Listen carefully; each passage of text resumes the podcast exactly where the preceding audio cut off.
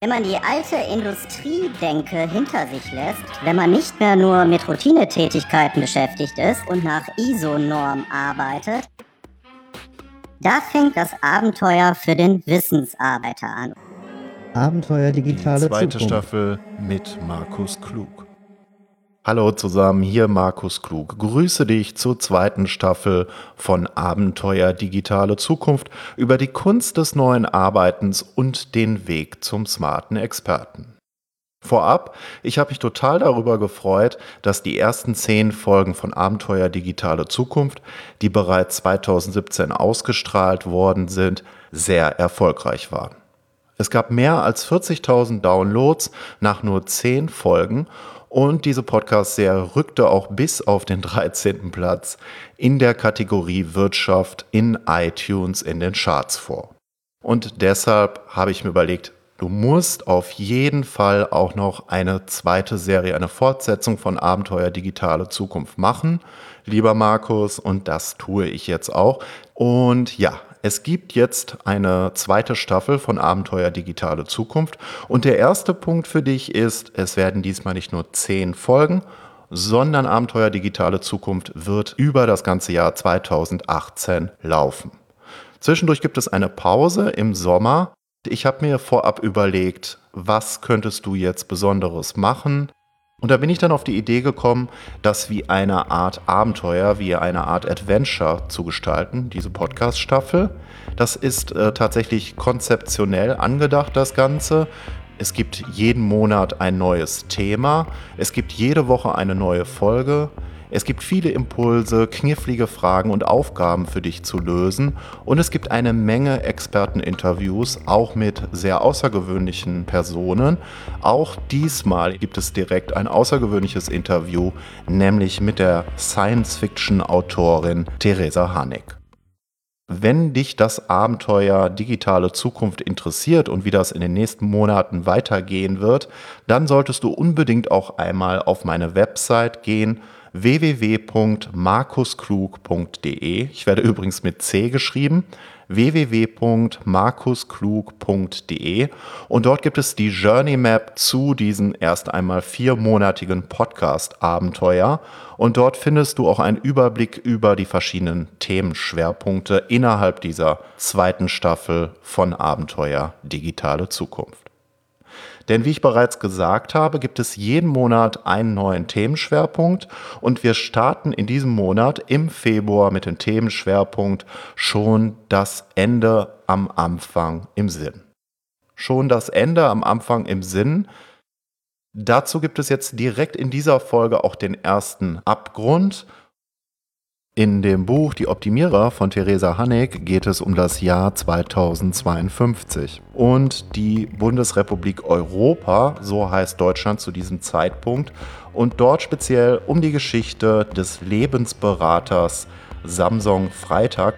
Und Samsung Freitag ist jetzt als Berater im Staatsdienst überhaupt nicht ein solcher Experte, wie du dir das jetzt vielleicht vorstellst, weil unter dem Begriff der Optimalwohlökonomie, wie das Hannig in ihrem Roman bezeichnet, geht es nicht um eine Gesellschaft, die positiv ist, das ist nur der erste Anschein, sondern es geht eigentlich um die maximale Unfreiheit. Das heißt, wir haben es mit einem Berater zu tun, der allmählich sein Leben nicht mehr so richtig in den Griff bekommt und da gibt es so einzelne Dinge, so einzelne Zwischenfälle zu Beginn des Romans von Hannig, die dazu führen, dass er sich immer weiter verstrickt in seiner Lebensgeschichte, dass er immer weiter in Abgründe hineinfällt, wo er vielleicht gar nicht rein wollte. Das ist sehr spannend geschrieben. Die Berater kommen in das Haus der Menschen und beraten sie zu ihren Zukunftschancen, was ihre Berufswahl anbelangt. Und sie können aber nicht einfach die Berufe äh, wählen, die sie vielleicht möchten, oder sie können ihre Zukunft gar nicht gestalten, so wie sie das möchten, sondern es geht eigentlich um eine maximale Unfreiheit. Und genau das wollen wir ja eigentlich nicht. Deshalb liegt es ja an dir, wie du deine Zukunft gestaltest. Und ich bin wirklich der festen Überzeugung, dass du jetzt die Möglichkeit im Übergang zum digitalen Zeitalter hast, beispielsweise deinen Beruf anders zu gestalten, als du das bis jetzt vielleicht gedacht hast. Weil es entstehen gerade hunderte von neuen Berufen, die es gar nicht so gibt bis jetzt. Und das ist auch eine große Chance. Und wie das Ganze aussehen würde, wenn du diesen Gestaltungsspielraum nicht nutzt für dich, das ist auch eines der Themen in dem Buch von Hannig, die Optimierer. Bevor du dir jetzt aber das Interview mit Theresa Hannig anhörst, habe ich die erste Aufgabe in dieser Sendung für dich. Und zwar solltest du dir einmal genauer Gedanken darüber machen, wie du dir deine berufliche Zukunft vorstellst. Wenn du jetzt aus deinem Wissen etwas machen würdest, neben deiner Anstellung oder in anderer Form als Selbstständiger, also anders als bisher, wenn du gerne Wissen vermittelst, wenn du gerne ein eigenes Buch schreiben würdest, wenn du ein eigenes Online-Training umsetzen willst, wenn du dich mehr mit diesen Möglichkeiten beschäftigst, wie würde dann deine Zukunft aussehen? Beziehungsweise was würdest du dann machen? Schon das Ende am Anfang im Sinn. Und das verfolgt uns jetzt auch in den nächsten Folgen.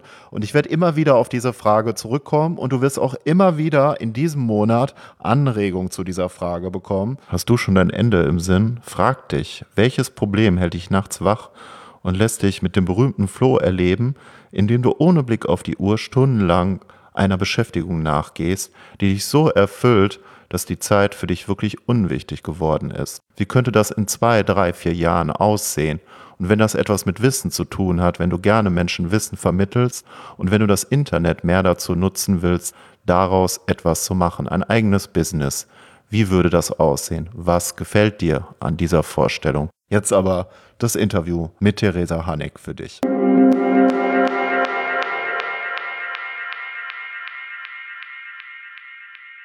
Frau Hannig, in ihrem Science-Fiction-Roman Die Optimierer arbeitet die Hauptfigur Samsung Freitag als Experte für den Staat, und zwar als Lebensberater. Wie betrachten Sie seine Rolle als Experte? Hm, also nachdem es sich ja bei meinem Roman um einen Science-Fiction-Roman handelt, ist natürlich auch die Position von Samson Freitag äh, sehr in der Welt verhaftet, die da beschrieben wird. Also nur kurz, äh, der Roman spielt im Jahr 2052 in einer sogenannten Optimalwohlökonomie, wo alles und jeder überwacht wird. Und Samson Freitag ist Lebensberater und arbeitet bei der Agentur für Lebensberatung und hat dadurch auch Zugriff auf alle Daten, die über eine Person vorhanden sind und kann diese Daten analysieren und mit dieser Analyse kann er dann sagen, was diese Person am besten in ihrem Leben machen soll. Könnten Sie sich so eine Rolle auch in der Zukunft vorstellen? Also, dass tatsächlich solche Personen geben wird? Natürlich nicht ganz genauso wie in Ihrem Roman. Wäre das vorstellbar? Also, ich hoffe nicht, denn ich hoffe nicht, dass die Überwachung eines Tages so weit fortschreiten wird wie in meinem Roman. Also am besten sollte schon jeder selber über sich Bescheid wissen. Ich glaube nicht, dass das ein Algorithmus oder eine Person besser kann als man selber oder besser können sollte als man selber. Das Interessante an seiner Rolle ist aber, dass er Vorschläge macht. Also er geht zu Leuten und macht denen als Lebensberater Vorschläge. Was sind das für Vorschläge? Ja, das sind eben Vorschläge, die sich an dem bisherigen Werdegang der Leute orientieren was deren Interessen sind. Also es wird ja alles analysiert, wie gesagt, deren Konsumverhalten, deren Freizeitverhalten, deren Freunde, deren Ausbildung. Und so kann man natürlich dann relativ gut abschätzen, was diese Leute am besten arbeiten sollen. Also wir haben sowas ja heute auch schon. Es gibt ja Berufsinformationszentren. Man kann auch online irgendwelche Tests machen, welchen Weg man wählen möchte.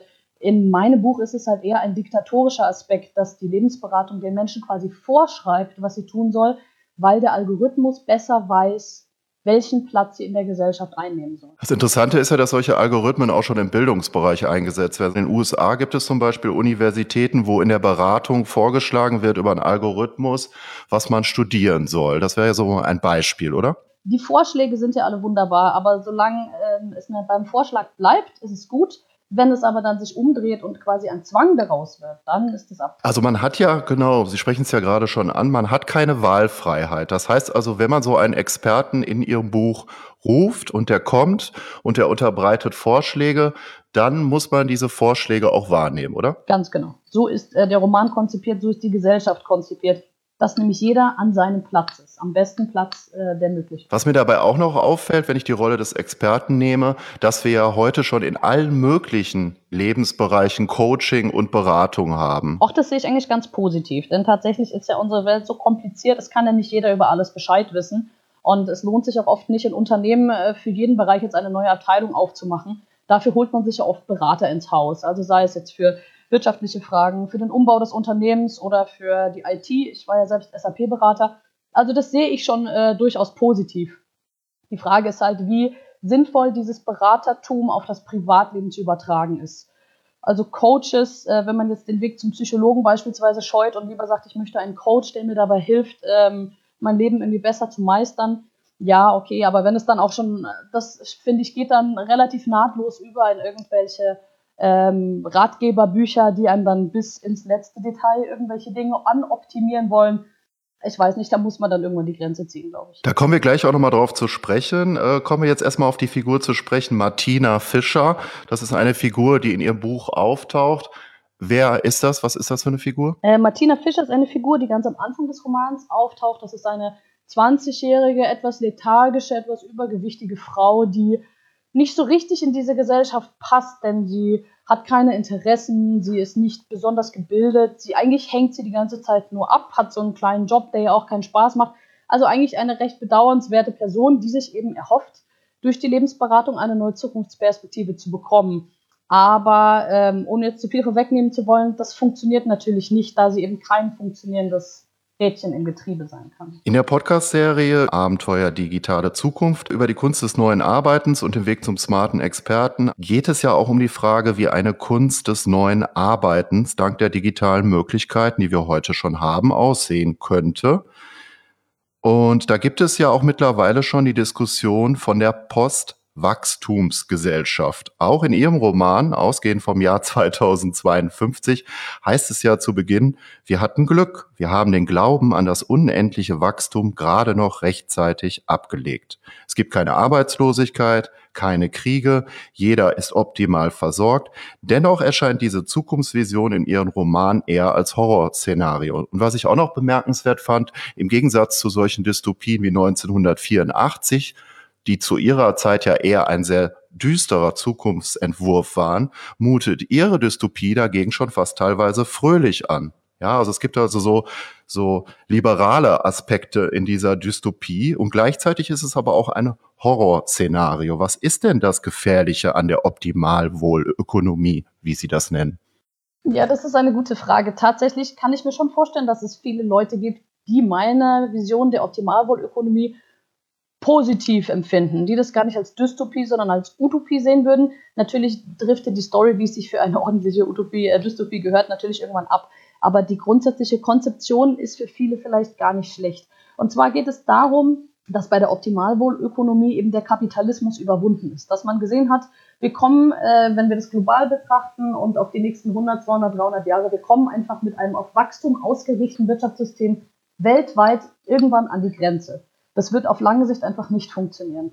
Und ähm, wir müssen aber trotzdem schauen, dass wir unsere Gesellschaft stabil halten, dass wir die Menschen äh, versorgen können mit, äh, mit Nahrungsmittel, äh, gesundheitlichen Services, Dienstleistungen und allem weiteren. Und deshalb hat man eben äh, gesagt, wir schauen eben darauf, dass es den Menschen optimal gut geht und nicht der Wirtschaft. Und da kommt dann aber wieder das Negative ins Spiel. Um zu wissen, ob es den Menschen wirklich gut geht und was ihnen am besten tut, braucht man eben diese allumfassende Überwachung um das alles auch überprüfen zu können. Also das geht dann, das eine geht dann leider in meiner Geschichte Hand in Hand mit dem anderen. Wie das äh, in der Realität sein wird, kann ich jetzt natürlich nicht äh, wirklich abschätzen. Für mich ist allerdings Fakt, dass wir mit dem Kapitalismus, den wir heute haben, auch nicht mehr lange weiterkommen werden. Einfach weil unsere Ressourcen nicht unendlich sind, unsere Erde nicht unendlich groß ist. Also wir werden unsere Erde weiter verschmutzen, wir werden unsere Ressourcen verbrauchen. Wir müssen uns da etwas anderes überlegen. Und die Tatsache, dass wir jetzt äh, mit der KI und der Automatisierung jetzt an einem Punkt angekommen sind, wo wir wirklich unsere Gesellschaft grundlegend ändern könnten, ist für mich der Startschuss zu überlegen, ob sich da im Zuge dessen nicht auch unser Wirtschaftssystem ändert. Es gibt ja schon Solopreneure, die diese Automatisierungsmechanismen äh, nutzen, um anders zu arbeiten als bisher. Also man hat dann die Möglichkeit, im Grunde genommen auch anders zu arbeiten, mit weniger Druck, mit weniger Stress. Ein ähnliches Versprechen gab es allerdings auch schon im Übergang zur industriellen Gesellschaft und auch bei Einführung von Maschinen gab es immer das Versprechen, dass man sich Zeit einsparen könnte. Teilweise hat sich das Leben dadurch aber auch verkompliziert. Wie betrachten Sie das denn? Ja, es ist natürlich so, dass man jetzt gerade durch die nahezu unendliche Speicherkapazität Dinge speichern und archivieren kann, die man vorher überhaupt nicht, gar nicht zur Debatte standen. Also im privaten Bereich will ich nur mal sagen, wer jemals versucht hat, seine Fotos nach äh, Chronologie oder Gesichtern zu sortieren, der weiß, wie viel Zeit das in Anspruch nimmt. Hätte er gar keine Digitalkamera, hätte er die Zeit dafür, müsste er die Zeit dafür gar nicht aufwenden. Ähnlich ist es so ein bisschen in der öffentlichen Verwaltung. Dadurch, dass alles verfolgbar, alles aufzeichnbar ist, haben wir natürlich eine wahnsinnige Bürokratie, die wir uns aufgehalst haben. Aber es gibt einen grundsätzlichen Unterschied zu der Automatisierung, die wir nach der Industrialisierung erlebt haben und auch nach dem Zweiten Weltkrieg und der Automatisierung, die uns jetzt bevorsteht. Und es ist einfach, dass Jobs wegfallen werden und nicht wieder durch neue Jobs ersetzt werden, wie es zum Beispiel äh, in der IT-Branche war. Also durch die Entwicklung des Computers sind ja sehr viele neue Jobs hinzugekommen. Die ganze, die ganzen Entwickler, die ganze IT-Sicherheit, die ganze Hardware, die dahinter steckt, das hat große Jobs geschaffen. Meiner Meinung nach ist es diesmal anders, denn die Automatisierung wird dazu führen, dass die Roboter selber oder die KIs selber die Aufgaben übernehmen und am Ende sehr viele Leute ohne Job dastehen müssen. Und wir uns überlegen müssen, was wir mit diesen Menschen machen, weil wir können ja nicht einfach sagen, wir lassen euch im Stich, das funktioniert ja nicht. Da sind wir ja wieder bei der Optimalwohlökonomie und da sind wir im Grunde genommen auch schon bei der Debatte zum bedingungslosen Grundeinkommen.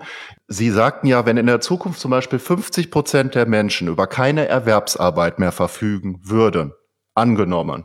Das wäre in 20 Jahren der Fall. Es gibt dazu ja auch Prognosen, zum Beispiel von Fry and Osborne. Das ist eine viel zitierte Studie aus dem Jahr 2013, The Future of Employment.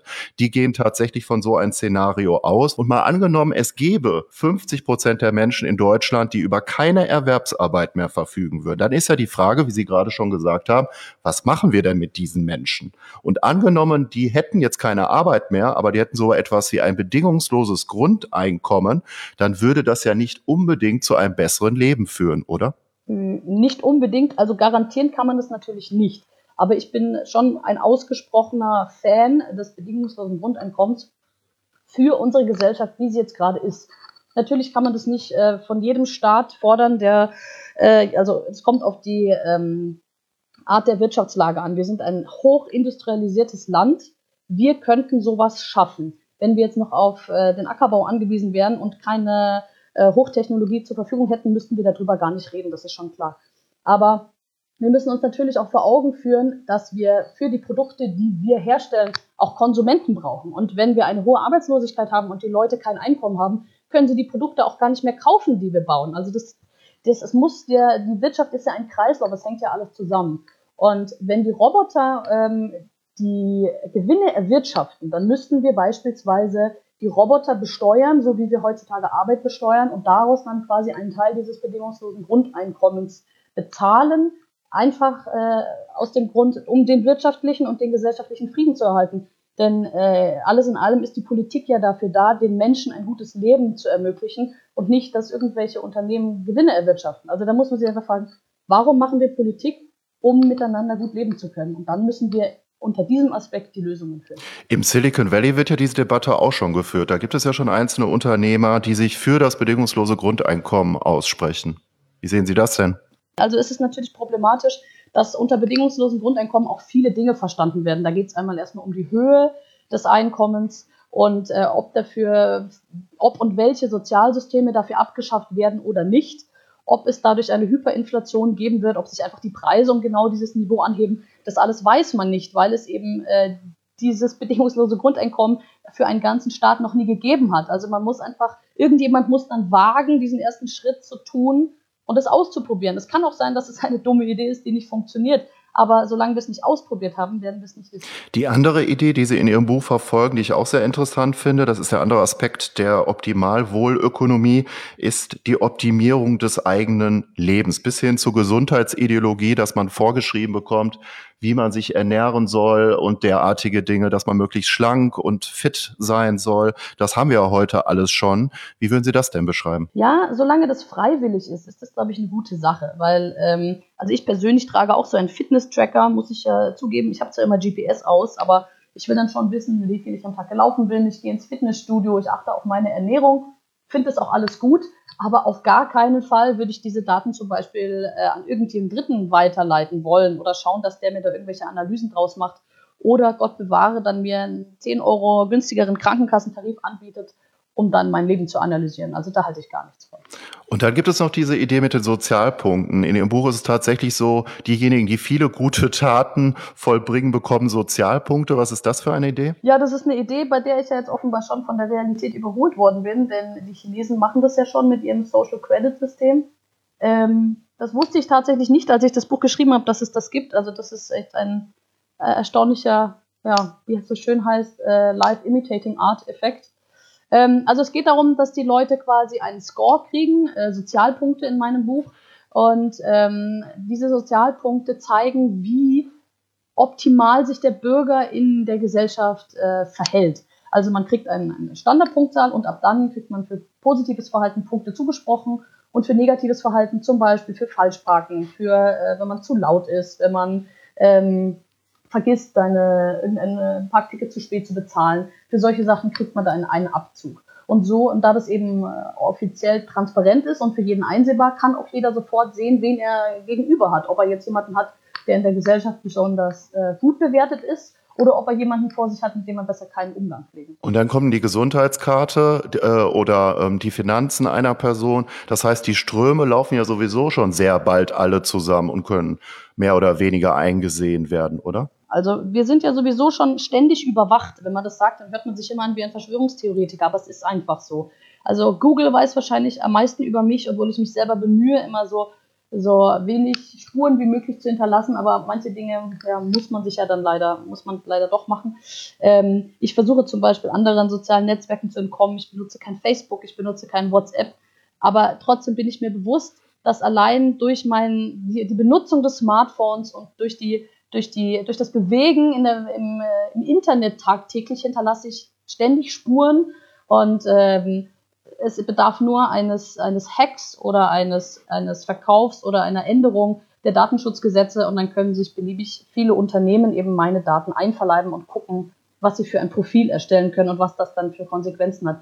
Heute leben wir noch in einer Demokratie, wo wir relativ, relativ gut Überblick noch äh, über unsere eigenen Daten und unsere Rechte haben. Aber wir müssen uns nur vorstellen, dass wir eine Änderung der Gesetze haben. Man muss sich nur die Türkei anschauen und plötzlich sind dann irgendwelche Dinge, die man vor Jahren in einem Forum geschrieben hat oder irgendwelche politisch kritischen Dinge, sind dann unter diesem anderen Gesichtspunkt plötzlich gefährlich für die äh, persönliche Freiheit. Und dessen muss man sich immer bewusst sein, dass nicht alles so bleibt, wie es jetzt gerade ist. Die Politik verändert sich, die Welt verändert sich.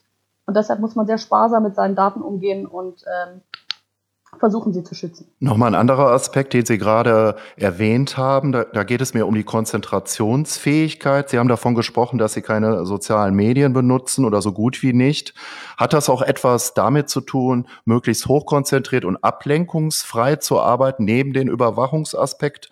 Oder warum ist das so? Weil so ein Buch, darauf will ich auch jetzt hinaus, erfordert ja sehr viel hochkonzentriertes Arbeiten, um ein solches Buch fertigzustellen. Wie sehen Sie das? Ja, das stimmt. Also von den sozialen Medien lasse ich mich tatsächlich ablenken. Das ist ein Problem. Also ich benutze, das kann ich hier einfach sagen, Twitter und Reddit lese ich. Das sind meine sozialen Medien, auf denen ich mich bewege. Und die haben ein sehr großes Ablenkungspotenzial. Also man muss sich bewusst dagegen entscheiden und sich wieder der Arbeit zuwenden, damit man konzentriert arbeiten kann. Sonst versuche ich einfach den sozialen Medien zu entkommen, um eben meine Privatsphäre ähm, zu schützen. Wie haben Sie das bei Ihrem Buch gemacht, die Optimierer? Sie haben das neben der Arbeit geschrieben. Äh, wie haben Sie das gemacht? Haben Sie sich da bestimmte Tage Zeit pro Woche genommen, zwischendurch eine Auszeit dafür genommen, um nur daran zu schreiben? Oder haben Sie das nebenbei, neben anderen Jobs gemacht? Wie haben Sie das gemacht? Ich habe die Optimierer eine ganze Zeit lang geschrieben. Ich habe das, das weiß ich noch ziemlich genau, 2008 angefangen. Und 2017 wurde es jetzt veröffentlicht. Das heißt aber nicht, dass ich da neun Jahre lang dran geschrieben habe. Und ähm, sondern in verschiedenen Lebensphasen, die ich hatte, hatte ich verschieden viel Freizeit und habe mir dann eben die Zeit genommen. Also ich bin niemand, der besonders viel fernguckt oder so. Das heißt, mein Hobby ist das Schreiben. Deshalb ist das quasi meine Abendentspannung. Und dann arbeite ich halt daran. Ähm, man kann auch gar nicht sagen, wie viel Arbeitszeit da wirklich reingeht, denn im Zweifel ist es unendlich viel Zeit, weil ich auch eigentlich jede freie Minute, ähm, die ich äh, Gedanken und äh, Gehirnpotenzial zur Verfügung habe, eigentlich in meine Geschichten investiere. Das heißt, ich denke immer drüber nach, wie könnte ich den Plot springen, wie könnte ich die Figuren noch ein bisschen besser zeichnen. Also das bestimmt eigentlich mein ganzes Leben immer schon. Also ich habe immer schon geschrieben und immer mich mit diesen Geschichten beschäftigt. Und deshalb ist es sehr schwer, da zu trennen, zu sagen, wann schreibe ich, wann schreibe ich nicht. Denn äh, auch wenn ich nicht schreibe, beschäftige ich mich mit den Geschichten die ganze Zeit. Vom Spannungsaufbau haben Sie sich dann auch vorher mit Krimis und Thrillern beschäftigt, weil es gibt ja beim Thriller gibt es ja auch bestimmten Spannungsaufbau, der ist nicht immer gleich.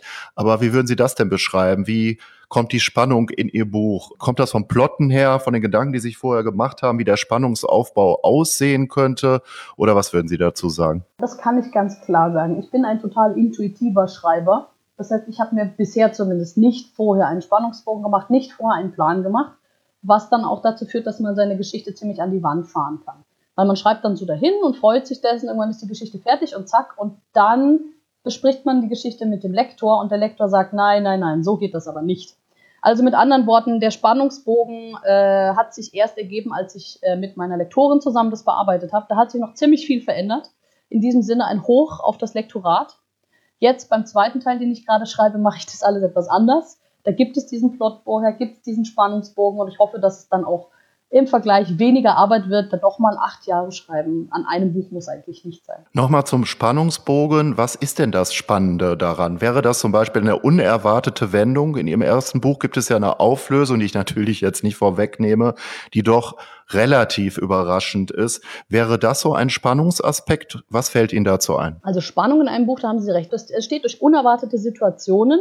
Es besteht aber auch durch einen gewissen Druck und eine gewisse Notwendigkeit. Was muss als nächstes passieren? Also so also ein Pressing, dass man das Gefühl hat, ich blätter jetzt um, ich, ich muss jetzt wissen, was, was macht er als nächstes?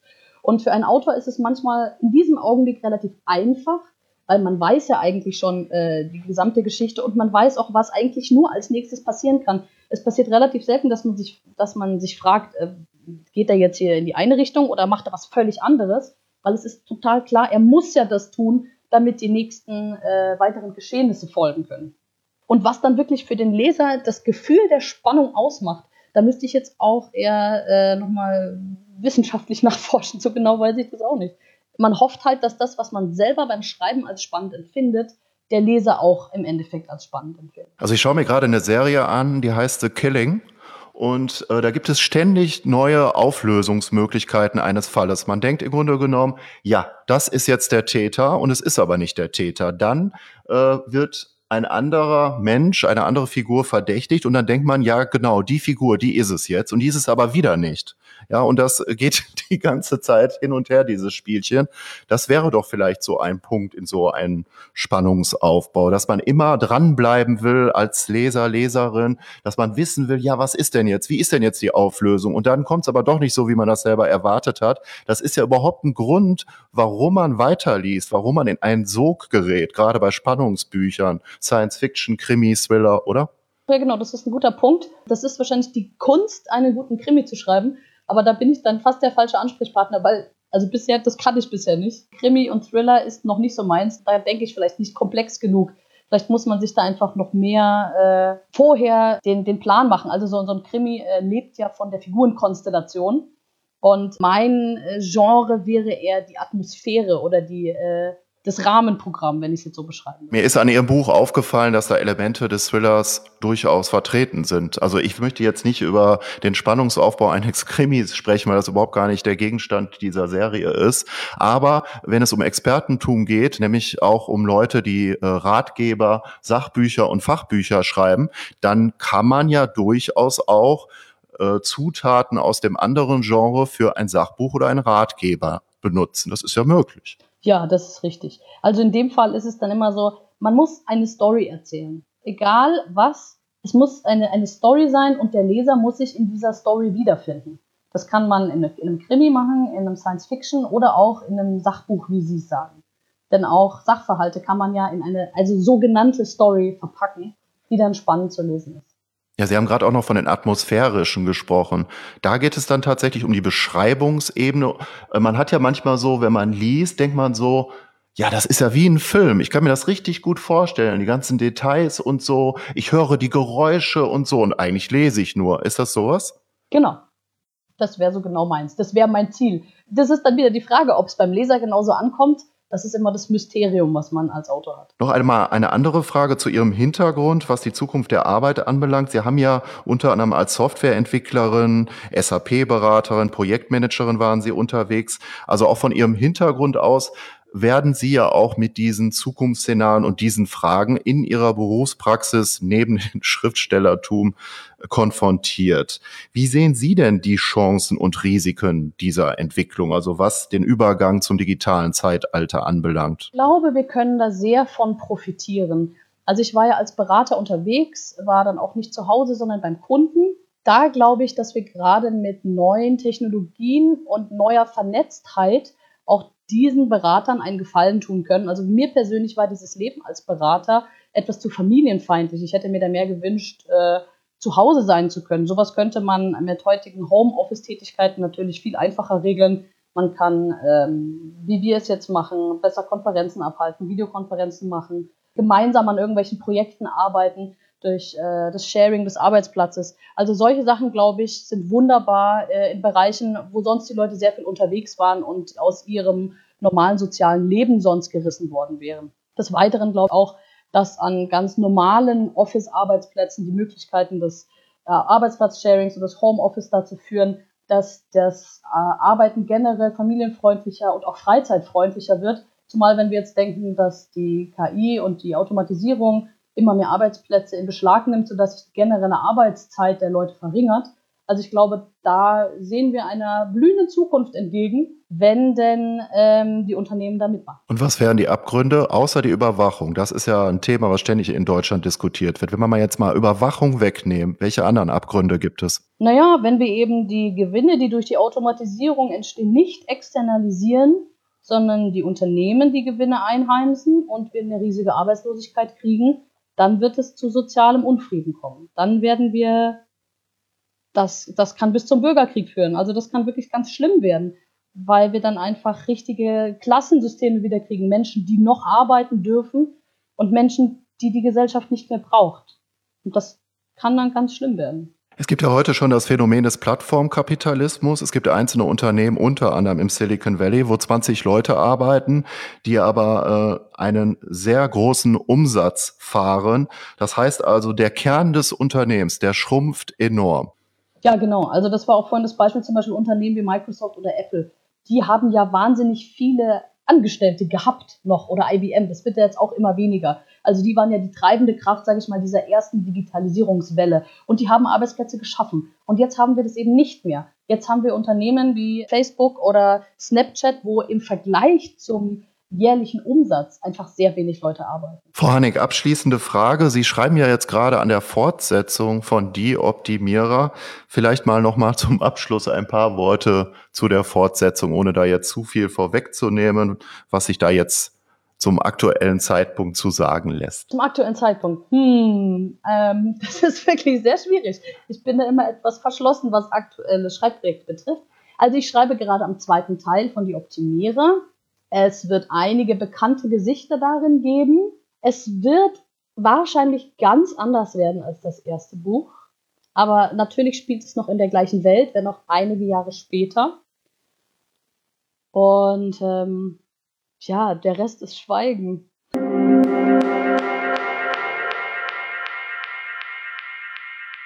Damit wären wir auch schon am Ende der heutigen Folge angelangt. Und in der nächsten Ausgabe von Abenteuer Digitale Zukunft gibt es ein Interview mit Monika Birkner. Die ist Strategiecoach und Consultant und hat schon mit Klienten in der ganzen Welt gearbeitet. Und Monika Birkner unterstützt vor allem Kleinunternehmer und Solopreneure dabei, ein eigenes Business zu entwickeln und umzusetzen, vor allem mit Online-Produkten. Das ist ja auch genau das Thema in der neuen Staffel von Abenteuer Digitale Zukunft, nämlich der Weg zum smarten Experten. Noch ein Punkt. Es gibt zu dieser viermonatigen Podcast-Serie, die wie ein Abenteuer, ein Adventure angelegt ist, gefolgt von einem sechswöchigen Online-Training, gibt es auch eine Journey Map Und die findest du auf meiner Website www.markusklug.de und dort kannst du dir die Journey Map kostenfrei zu dieser Serie, zu der zweiten Staffel von Abenteuer Digitale Zukunft herunterladen.